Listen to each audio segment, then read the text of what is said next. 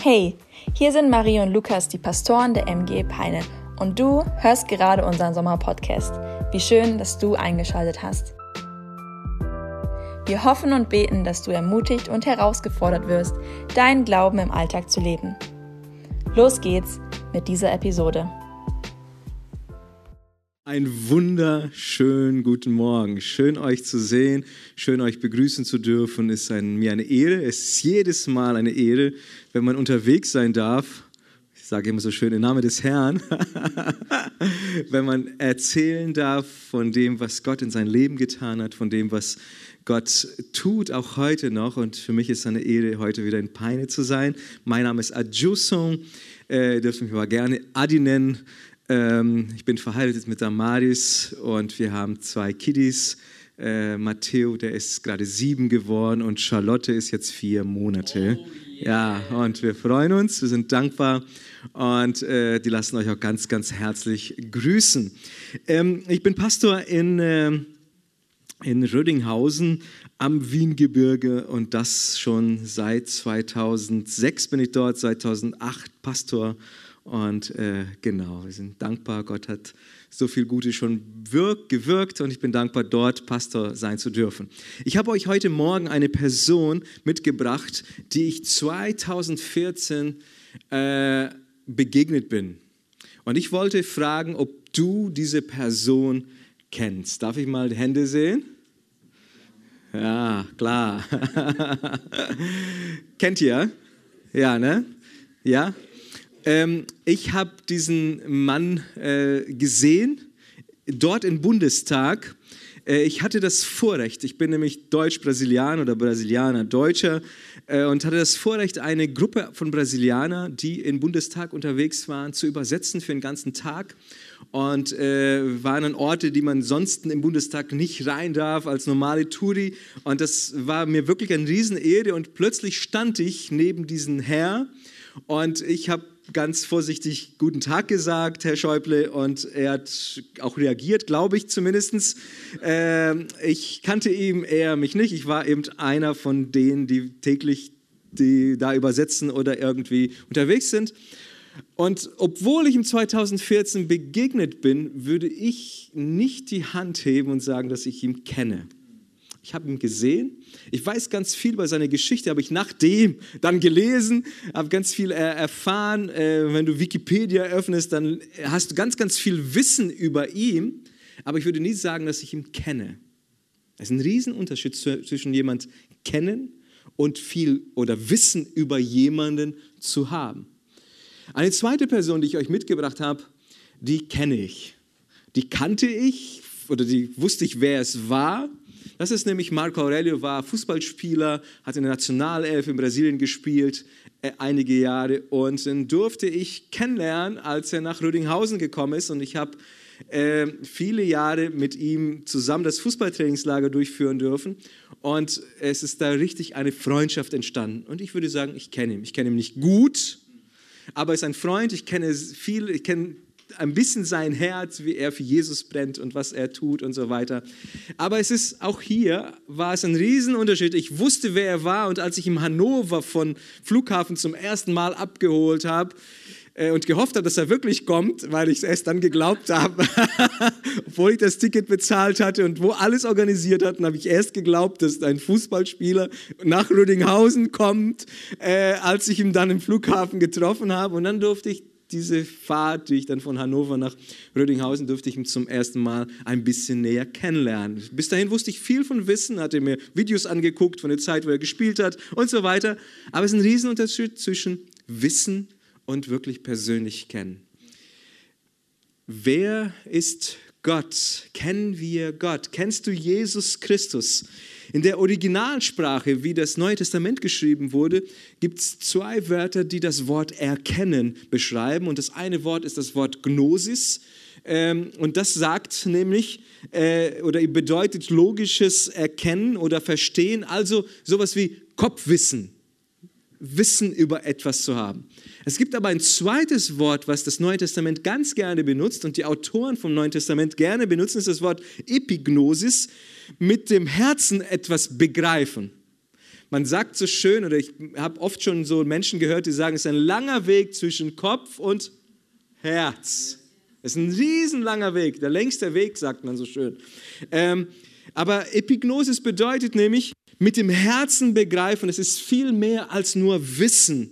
Es ist eine tiefe, eine persönliche Erkenntnis. Und es gibt ein Beispiel, das ich euch hinein möchte, nehmen, hineinnehmen möchte am Anfang dieser Predigt, ist das Beispiel von den Emmaus-Jüngern.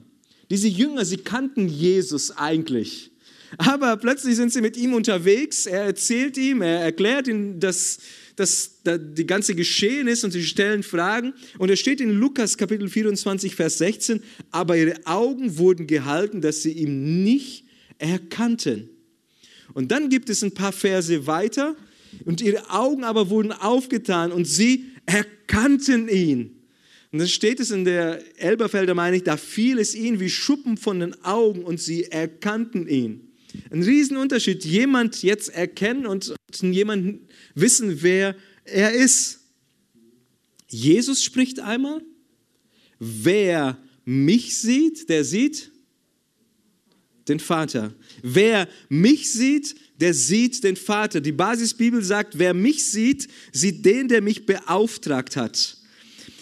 Du und ich, wirklich jeder von uns, jeder, der hier sitzt heute Morgen und auch alle, die uns gerade zuschauen, sie haben ein Bild von Gott.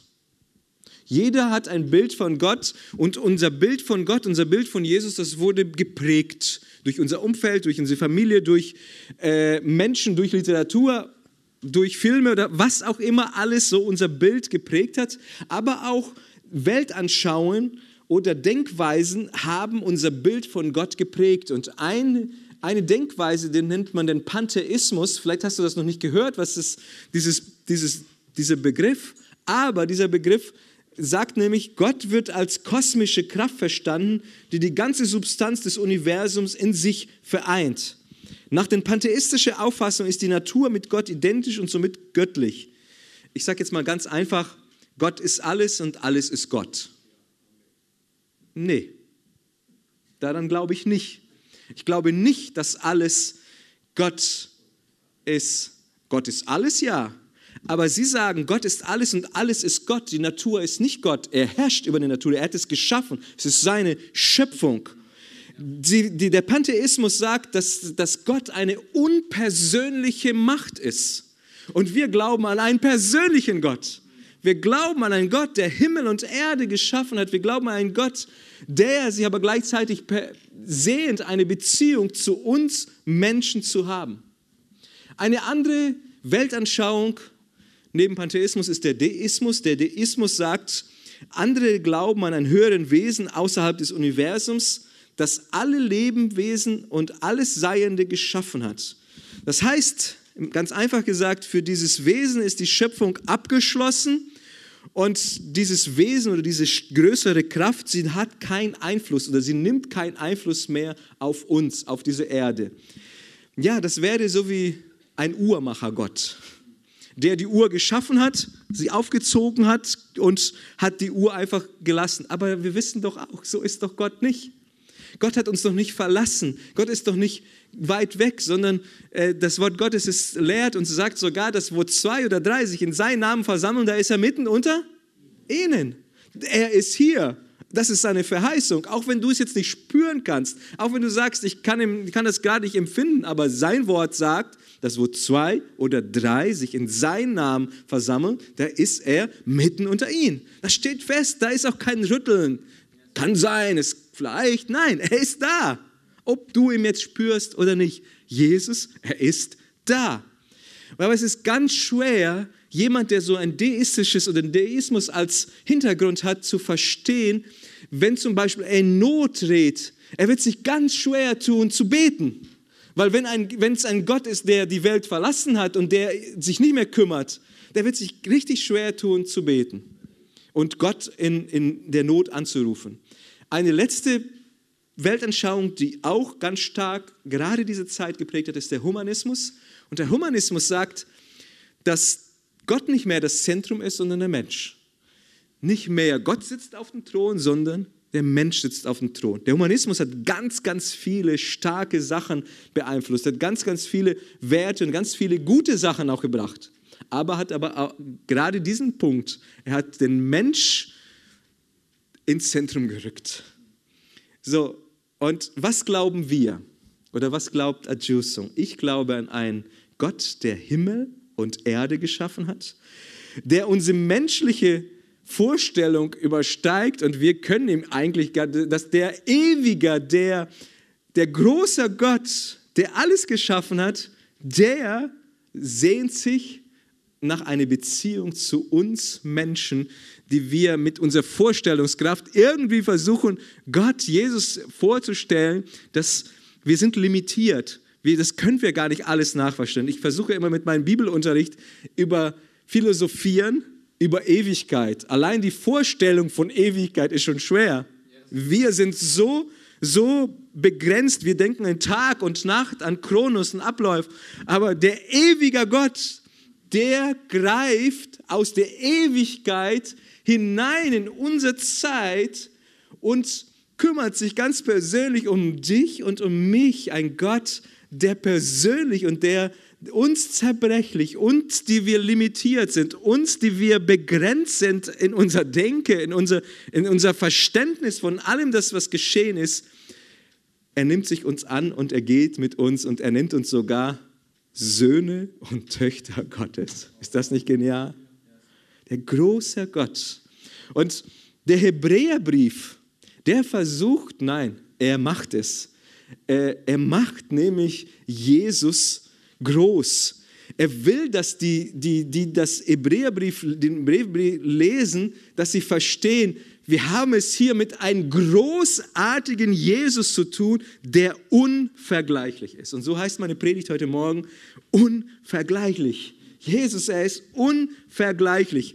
Ich muss euch schon ein paar Sachen vorwegnehmen. Ihr werdet es morgen bei dem, bei dem Video euch anschauen. Und da wird bestimmt auch einiges darin vorkommen, aber ich finde, Hebräerbrief, der hat es in sich. Es ist jetzt nicht einfach mal so ein Brief, den man mal bei, nebenbei beim Putzen sich anhören kann.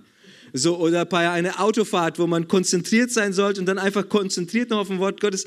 Das ist echt, äh, ja, es schon knifflige Aussagen. Das ist schon, da muss man schon oft mal nachdenken und denken, meine Güte, was meint er jetzt? Da braucht man, muss man oft auch das ganze die ganze Bibel in, in, in, in Visier haben, weil es von den 305 äh, Versen, die Hebräerbrief hat, 49 Verse sind Zitate aus dem Alten Testament. Ich finde das unglaublich. 49 sind Zitate aus dem Alten Testament. Und, und der Hebräer will den, den Menschen, die diesen Brief lesen, einfach etwas klar machen und will auch die Zusammenhänge zeigen, denn es gibt eins, was sich durchzieht, und zwar durch das ganze Wort Gottes zieht sich Jesus durch. Vom Anfang bis zum Ende. Alles zeigt auf Jesus. Und das müssen wir verstehen. Und der Hebräer versucht sein Volk, das, die Hebräer, versucht er zu sagen, hey, es gibt jemand, den die Propheten schon angekündigt haben. Es gibt jemand, der ist unvergleichlich und den müsst ihr besser kennenlernen. Den müsst ihr verstehen. Er will, dass ihr nicht nur Wissen über den Messias habt, sondern der Messias, er will eine persönliche Beziehung zu euch haben. Und diesen unvergleichlichen Jesus stellt uns der Hebräer vor. Und ich muss aber sagen, es ist nicht immer so einfach. Und ich wünsche es euch, dass ihr, wie in Lukas 24, 45 steht, da öffnet er ihnen das Verständnis, damit sie die Schriften verstanden haben. Ich wünsche das euch in den nächsten fünf Wochen, dass ihr den Hebräerbrief versteht, das aber auch umsetzt, dass es vom Kopf auch im Herz fällt. Amen.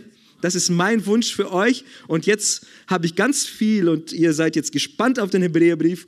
Ich kam aber nicht weit. Ich hatte die Aufgabe, zwischen Kapitel, den Kapitel 1 und 2 eine Predigt zu halten. Ich bin aber nur bei den ersten drei Versen hängen geblieben. Ich kam nicht weit. Ihr werdet ein bisschen weiterkommen morgen in der Lektüre. Ich kam erstmal nur an den drei Versen und da möchte ich euch hineinnehmen, weil da kann, könnte ich jetzt ja zig Predigen halten. Ich versuche aus, dieser, aus diesem Text ähm, vier Punkte euch weiterzugeben. Allein dieser Text hätte noch viel, viel mehr Punkte, die ich euch weitergeben könnte. Jetzt seid mal gespannt und hört zu. Viele Male Und auf verschiedene Weise sprach Gott in der Vergangenheit durch die Propheten zu unseren Vorfahren. Jetzt aber, am Ende der Zeit, hat er durch seinen eigenen Sohn zu uns gesprochen. Der Sohn ist der von Gott bestimmte Erbe aller Dinge. Durch ihn hat Gott die ganze Welt erschaffen. Er ist das vollkommene Abbild von Gottes Herrlichkeit, der unverfälschte Ausdruck seines Wesens. Durch die Kraft seines Wortes trägt er das ganze Universum. Und nachdem er das Opfer gebracht hat, das von den Sünden reinigt, hat er den Ehrenplatz im Himmel eingenommen, den Platz an der rechten Seite Gottes, der höchste Majestät. Wow. Jesus, ich bitte einfach, dass du gerade jetzt durch dein Wort zu uns sprichst. Danke, Jesus, dass du da bist. Danke für deinen Heiligen Geist, dass du uns jetzt dein Wort auch offenbaren willst und dass wir verstehen, was du uns zu sagen hast an diesem Tag. Amen. Genau, ich sagte, der Hebräer will Jesus groß machen. Er will sagen, wie großartig Jesus ist und wie unvergleichlich er ist. Und er startet, indem er sagt, dass Gott durch Jesus zu uns spricht. Gott spricht zu uns. Viele Male auf verschiedene Weise sprach Gott in der Vergangenheit durch den Propheten zu unseren Vorfahren, jetzt aber am Ende der Zeit hat er durch seinen eigenen Sohn zu uns gesprochen. Ich glaube, wir sind uns alle einig, dass Gott redet. Redet Gott? Amen. Wenn wir Kinder Gottes sind, dann erleben wir das auch. Wir erleben, wie Gott zu uns redet. Als ich irgendwann vor vielen Jahren in einem Jugendgottesdienst da saß, mir eine Predigt gehört habe, die ich nicht mehr weiß, worüber gesprochen hat. Ich weiß auch nicht mehr, wer der Prediger war, war.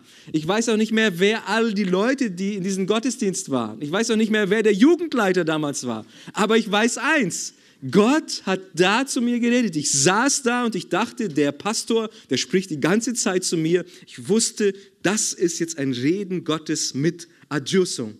Und Gott hat zu mir gesprochen und ich wusste, wenn jetzt ein Aufruf kommt, wenn ich jetzt mein Leben Jesus gebe, dann verpasst du die Chance nicht. Du machst das sofort. Du brauchst auch Jesus. Ich wusste und ich habe es erkannt, es war dann nicht mehr Wissen. Gott hat mir die Augen geöffnet, mein Herz geöffnet und ich wusste, ja, ich brauche Rettung. Auch ich brauche Jesus als mein Herr und Heiland. Gott redet. Und er hat auch nicht aufgehört zu reden. Er redet seitdem immer wieder zu mir. Gott redet ganz allgemein durch und in der Schöpfung, durch die Geschichte und in der Geschichte, durch Erlebnisse, durch Umstände, durch Schicksale, aber auch durch seinen Heiligen Geist in unser Gewissen hinein. Oh ja, auch die Stimme höre ich immer wieder. Adjus und tu das jetzt nicht.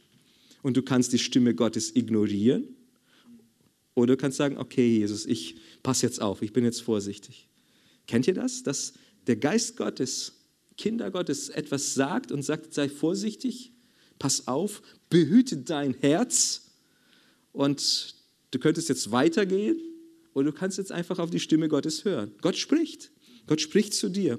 Und der Hebräerbrief, ihm ist es wichtig zu sagen, ja, Gott ist bemüht, von, durch alle Zeiten, Gott ist bemüht, mit uns Menschen zu sprechen. Er hat durch Könige gesprochen, er hat durch Propheten gesprochen, er hat durch Richter gesprochen. Durch alle Zeiten hat Gott gesprochen. Und jetzt kommt er und spricht zu uns durch seinen Sohn. Aber alle, die, im Alten Testament äh, das aufgeschrieben haben, die wurden getrieben, das sagt uns das Wort Gottes, sie wurden getrieben von dem Heiligen Geist. Das zeigt aber, dass Gott interessiert ist an uns und dass Gott sich Mühe gibt, zu uns zu sprechen. Jemand sagte mal, ach, die Menschen sind doch Gott gleichgültig. Nein, das ist eine Lüge. Menschen sind Gott nicht gleichgültig. Du bist Gott nicht gleichgültig. Lass uns mal denken an Nineveh. Diese Stadt, die sollte verloren gehen. Es war alles zu Ende. Und dann, dann ist Gott so barmherzig und so gnadevoll, dass sogar der Prophet selbst konnte es nicht verstehen. Wie kannst du nun Gott so liebevoll, so gnadevoll mit das Volk Nineveh jetzt sein? Und Gott hat sich bemüht, er hat, hat, hat investiert, er hat viel, viel getan und er ist bemüht auch bis heute und er will, er wollte damals und er will immer noch, dass Menschen gerettet werden. Amen. Das nicht nur in Rödinghausen, sondern auch hier in Peine. Gott will, dass Menschen gerettet werden. Und jetzt aber, am Ende der Zeit steht hier, hat er durch seinen eigenen Sohn zu uns gesprochen. Ja, Gott hat zu uns gesprochen durch Jesus Christus. Niemand steht in Johannes 1,18. Niemand hat Gott je gesehen. Der einzige Sohn hat ihn uns offenbart. Er, der selbst Gott ist und an der Seite des Vaters sitzt. Aber wenn wir die Verse davor gucken, da steht im Vers 1, am Anfang war das Wort und das Wort war bei Gott und Gott war das Wort. Und das Wort ward Fleisch in Vers 14 und wohnte unter uns und wir sahen seine Herrlichkeit, eine Herrlichkeit als des eingeborenen Sohnes vom Vater voller Gnade und voll und Wahrheit. Unglaublich. Hier zeigt uns, äh, sehen wir, wie, wie der Hebräerbrief, er will einfach sagen, Gott, er spricht zu uns und du bist Gott nicht gleichgültig. Und dann geht er weiter. Er, im, gleichen, gleichen Vers sagt er noch in 2b, er, den er zum Erben aller Dinge gemacht hat. Jesus hat er zum Erben aller Dinge gemacht. Mein zweiter Punkt heißt, alles gehört Jesus. Die Eigentumsverhältnisse auf dieser Erde und auch auf der zukünftigen Welt sind geklärt. Das, das steht fest. Alles gehört Jesus. Das mag vielleicht nicht so in deinen Kopf so, so vorkommen. Du sagst nie, wieso alles gehört Jesus. Aber es ist Fakt. Alles gehört Jesus. Das Wort Gottes sagt, den er zum Erben aller Dinge eingesetzt hat. Und ich gehe mal einen Schritt weiter. Alles gehört Jesus. Der Stuhl, auf dem du gerade sitzt, der gehört Jesus. Das Auto, wo du heute Morgen hierher gekommen bist, gehört Jesus. Ja, die Sonne, die wunderbar scheint, sie gehört Jesus. Heute Morgen bist du aufgefallen aufgestanden und dein Herz hat noch weiter geklopft und jeder Herzschlag ist ja ein Augenblick länger, den du lebst, dann, weil die Pumpe funktioniert noch. Wenn du dein Herz spürst, dann darfst du wissen, noch einen Augenblick lebst du gerade noch, weil das Herz hat noch nicht aufgehört zu schlagen. Dann lebst du noch einen Augenblick weiter. Auch das gehört Jesus. Du gehörst übrigens Jesus. Alles gehört Jesus Du magst für den Moment ein Verwalter sein von allem, aber es gehört Jesus. Alles, was wir haben, dein Leben, auch alles, was dein Leben so ausmacht und sogar du selbst, du gehörst Jesus. Gott, der Vater, sagt über seinen Sohn, er ist der Erbe aller Dinge. Er ist der Erbe der ganzen Welt. Alles gehört Jesus. Und dann geht er noch weiter, der, der steigert sich auch hier, denn er sagt, Jesus ist ganz und gar Gottes Abbild. Das ist mein Punkt 3. Die Elberfelder benutzt das hier als Abdruck, diesen Begriff Abdruck. Jesus offenbart sozusagen den Charakter Gottes auf vollkommene Weise. Und es steht da in Vers 3a, er ist das vollkommene Abbild Gottes Herrlichkeit, der unverfälschte Ausdruck seines Wesens dieser Begriff von der Neue Genfer Übersetzung, der begeistert mich total, weil er etwas zum Verständnis gibt hier so. Der unverfälschte Ausdruck in einer Zeit, die wir leben, wo wir nicht wissen, was, was richtig ist und was nicht richtig ist. Ob das gerade Fake News sind, ob das verfälscht wurde, ob das Original ist oder eine Fälschung. Da kommt, sagt uns das Wort Gottes, er ist das vollkommene Abbild und Gottes Herrlichkeit von Gottes Herrlichkeit, der unverfälschte Ausdruck seines Wesens. Und ich möchte dir sagen, du willst wissen, wer Gott der Vater ist. Schau auf Jesus. Amen. Wenn du wissen willst, wer Gott ist, wie er tickt, wie er denkt, wie er über dich denkt, wie er handelt, was er tun will, schau auf Jesus. Und da komme ich wieder zurück. Wir lesen viel zu wenig hier drin. Willst du wissen, wie Gott ist? Dann schau auf Jesus, schau auf die vier Evangelien. Kannst du auch neben Hebräer noch lesen. Äh, und du wirst erkennen, wer Jesus ist, wie Gott denkt, wie Gott handelt, wie Gott interessiert ist und wie Menschen ihm echt nicht egal sind. Hey, Gott liebt Menschen und er, das ist seine größte, übrigens seine größte Leidenschaft. Das erkennen wir im Wort Gottes, dass Gottes größte Leidenschaft du und ich bin. Gottes Leidenschaft sind Menschen. Und er sagt hier, dass, dass er die Ausstrahlung seiner Herrlichkeit durch Jesus, kann ich sagen, scheint die Herrlichkeit des Vaters in den Herzen der Menschen hinein. Jetzt der, der Begriff Abdruck, das ist ja so, vielleicht äh, kannst du da nicht viel abhängen, aber wenn, stell dir mal so einen so so ein, so ein Stempel vor. So ein, du hast so einen Stempel in der Hand und wenn du mal so ein Blatt stempelst, dann ist der Abdruck auf dieses Blatt, was du gerade abgestempelt hast, dann ist das, dann ist das ein Abbild, dann ist das eins zu eins. Das, was auf dem Stempel steht, das, was auf dem Stempel ist, das wird genau, das ist der Abdruck, der da ist. Der Sohn, er stempelt eins zu eins durch seine Menschwerdung das Wesen Gottes in Fleisch und Blut und auch in Zeit und Raum. Amen. Dieser ewige Gott, er wird Mensch. Und Jesus ist der Abdruck eins zu eins von Gott selbst. Und wenn du wissen willst, was Gott denkt, was Gott wissen, äh, denkt über dich, sein Wesen, seine Leidenschaft, seine Prioritäten, auch seine Opferbereitschaft, auch seine Liebe, dann schau auf Jesus. Schau auf Jesus. Und mein vierter und letzter Punkt, durch sein machtvolles Wort trägt Jesus die ganze Welt. Du hast vielleicht heute Morgen, du bist jetzt im zweiten Gottesdienst gekommen, du hast schön gebranscht heute Morgen, hast Brötchen geholt, hast ausführlich oder vielleicht lang geschlafen, bist erst um elf aufgestanden, hat es nicht geklappt. Aber es, es steht hier im Wort Gottes, dass Gott durch Jesus, durch sein machtvolles Wort, trägt Jesus die ganze Welt. Physikalisch können wir das schon gar nicht nachvollziehen so richtig, was da so passiert. Will ich jetzt nicht rein, aber Gott trägt alles. Das steht hier, weil Gott es trägt. Es, ich stehe hier, weil Gott mich trägt. Gott trägt die ganze Welt. Was will ich damit sagen und was will der Hebräer damit sagen? Er will einfach sagen, Gott ist kein Uhrmacher-Gott, der uns allein gelassen hat, der der sich zurückgezogen hat und gesagt hat, ja, jetzt kümmert ihr euch mal um euch selbst. Er trägt die ganze Welt und ich finde es so genial. Er trägt nicht nur die ganze Welt, sondern er trägt auch dich. Amen. Amen. Der große Gott, der ewige Gott, er trägt nicht nur die ganze Welt, er hält nicht nur alles zusammen, sondern er trägt auch dich.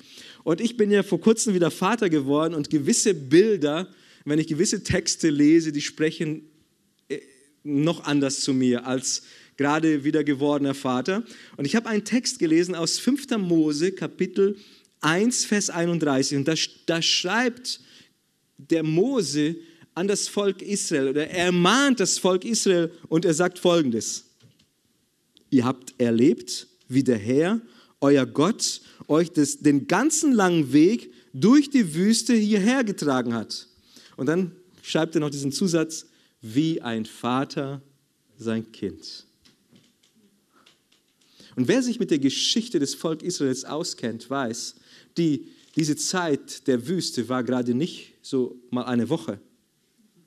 Das waren Jahrzehnte.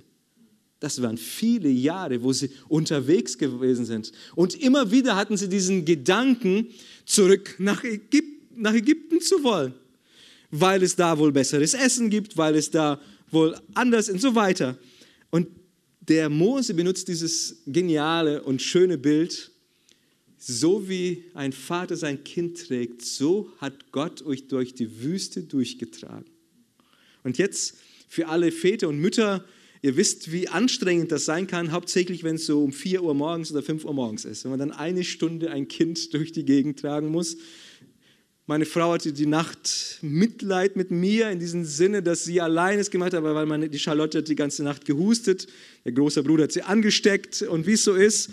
Äh, und ich habe gehört, dass sie ganz viel gelaufen ist, aber weil sie wusste, ich muss früh raus, äh, hat sie mich nicht wach gemacht. Und äh, ich habe es aber mitbekommen. Aber wie lang in der Nacht so eine halbe oder so eine Stunde sein kann. Jetzt stellt euch vor, er benutzt dieses Bild er sagt, er hat euch bis hierher getragen. Er hat euch die ganze Zeit getragen.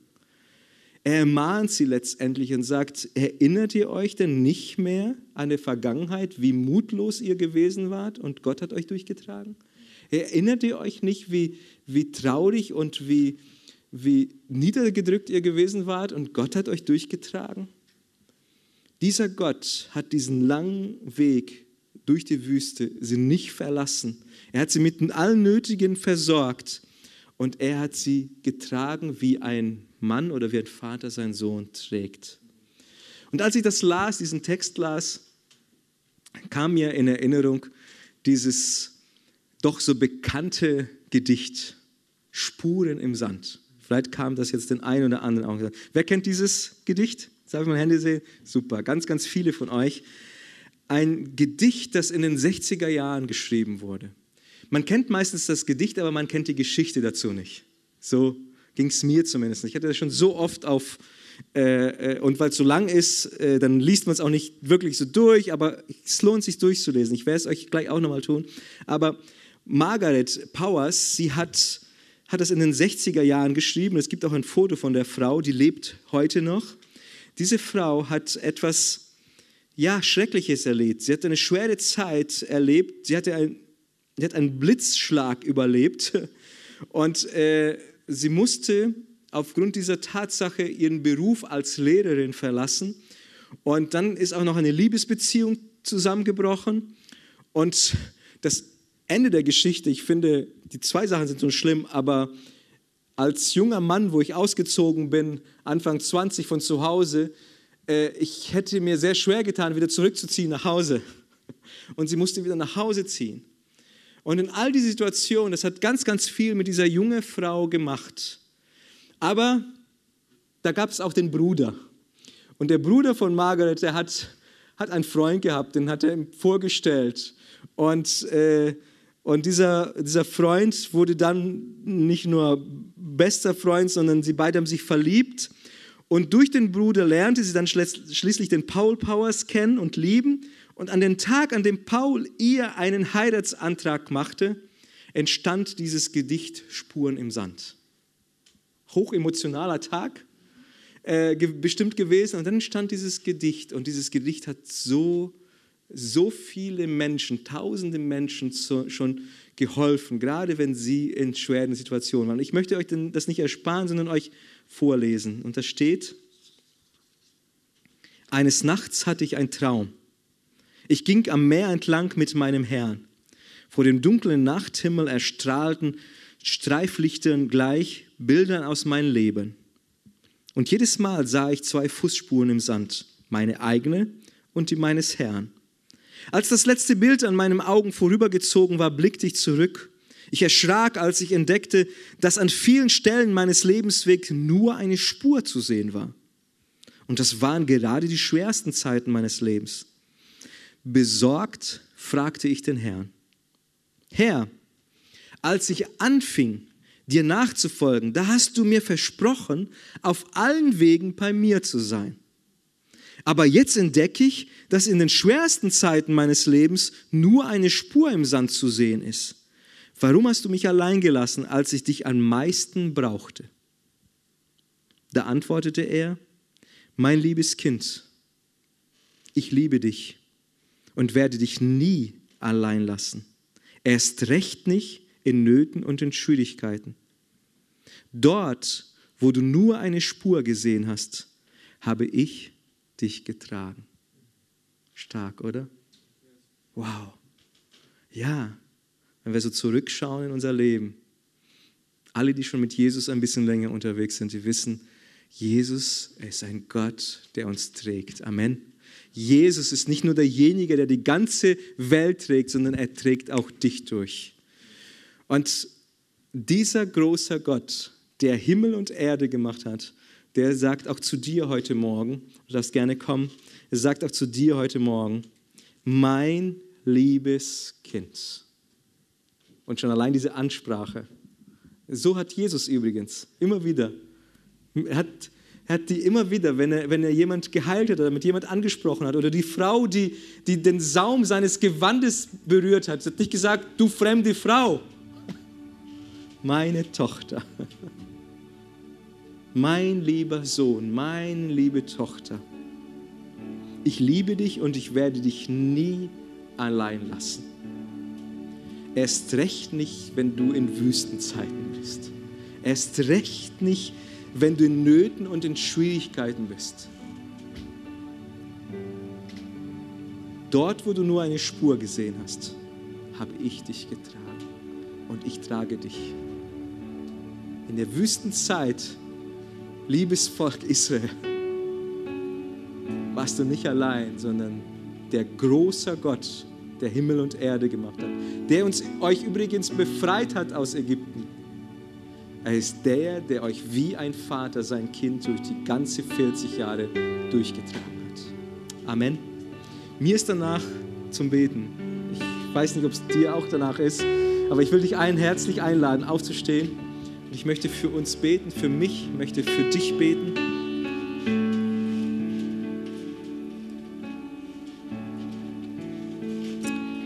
Und vielleicht hast du das Empfinden heute Morgen, in eine Wüstenzeit mittendrin zu sein. Und du spürst nichts von diesen Tragen und du glaubst, nein, Gott ist doch gar nicht da. Ich möchte dir jetzt zusprechen und zurufen und dir das sagen, dass Gott ist derjenige, der dich gerade heute trägt.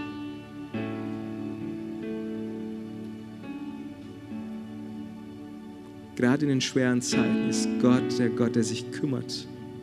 Er ist der Gott, der für dich da ist. Beim Gebet kann ich mich am besten immer konzentrieren, wenn ich meine Augen schließe. Muss es nicht tun, wir sind alle freiwillig hier, wir sind in eine freie Gemeinde und jeder darf tun, was er möchte, aber mir hilft es, meine Augen zu schließen und dadurch mein Herz auch zu öffnen. Ich möchte, dass du dein Herz jetzt öffnest und das jetzt Gott Vater einfach sagst, was dich gerade beschäftigt, was deine Not ist, was deine Sorgen sind.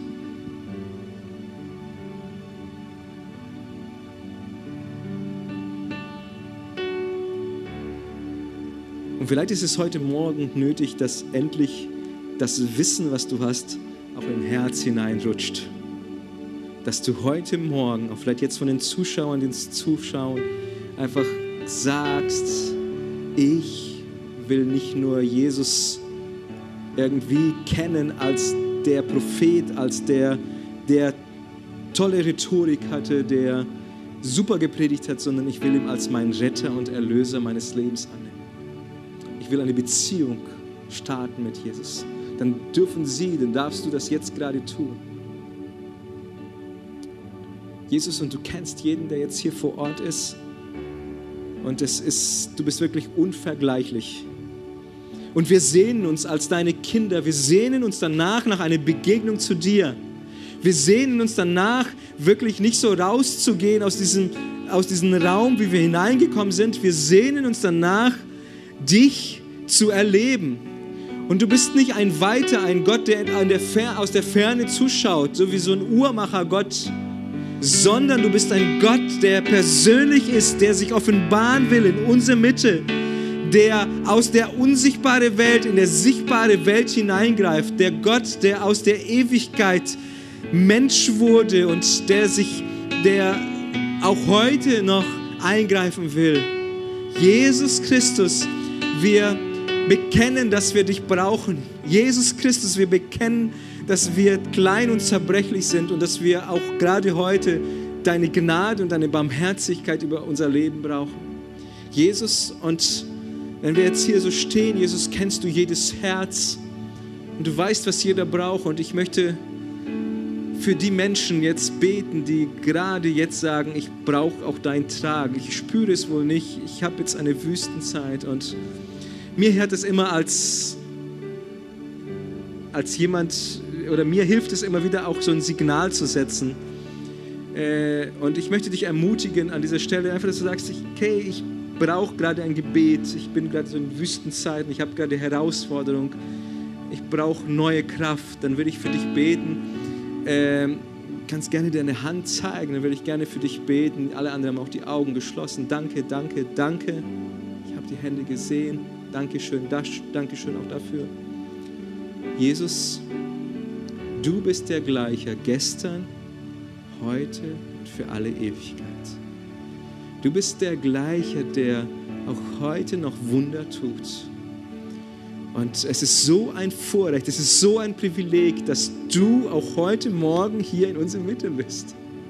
Du bist nicht der ferne Gott, der uns verlassen hat, sondern du bist da und du hast jetzt diese Hände gesehen und du hast auch die gesehen, du kennst auch die Herzen, die jetzt nicht den Mut hatten, die Hand zu heben, aber du kennst ihre Not, du kennst ihre Bedürfnisse. Jesus, komm du jetzt mit deinem Geist, komm du jetzt mit deiner Kraft, berühre du jetzt. Jesus, bewirke du jetzt ein Wunder, da wo es so aussieht, wie wenn du nicht dabei sein würdest. Jesus, offenbare du dich. Jesus, wir wollen dich sehen. Jesus, wir wollen erkennen, wie du wirklich bist, dass du ein liebender Vater bist, dass du ein, ein Gott bist, der sich kümmert, der, den wir nicht egal sind. Jesus, danke dafür. Danke, dass du gehorsam warst bis zum Ende und du am Kreuz von Golgotha gestorben bist. Und weil du gestorben bist, dürfen wir leben weil du dein Leben hingabst, dürfen auch wir, dürfen wir heute leben. Jesus, es ist so ein Geschenk, dass wir dieses Leben von dir haben dürfen. Ein Leben, das über unser Tod hinausreicht, ein Leben mit Perspektive, ein Leben in deiner Nähe. Halleluja, Jesus. Komm, Geist Gottes, erneuere uns, gib uns neue Kraft und sei du jetzt in unserer Mitte. Und wenn wir gleich auch diesen Song was für eine starke Predigt. Danke, dass du mit dabei warst. Für weitere Predigen kannst du uns einfach auf unserem YouTube-Channel folgen, und zwar bei MGE Peine. Wenn du uns besser kennenlernen möchtest und immer über die aktuellen Infos, Events und Gottesdienste informiert sein möchtest, dann kannst du dich auf unserer Website ganz einfach für unseren Newsletter anmelden. Wir würden uns freuen, von dir zu hören. Gottes Segen und bis nächsten Sonntag.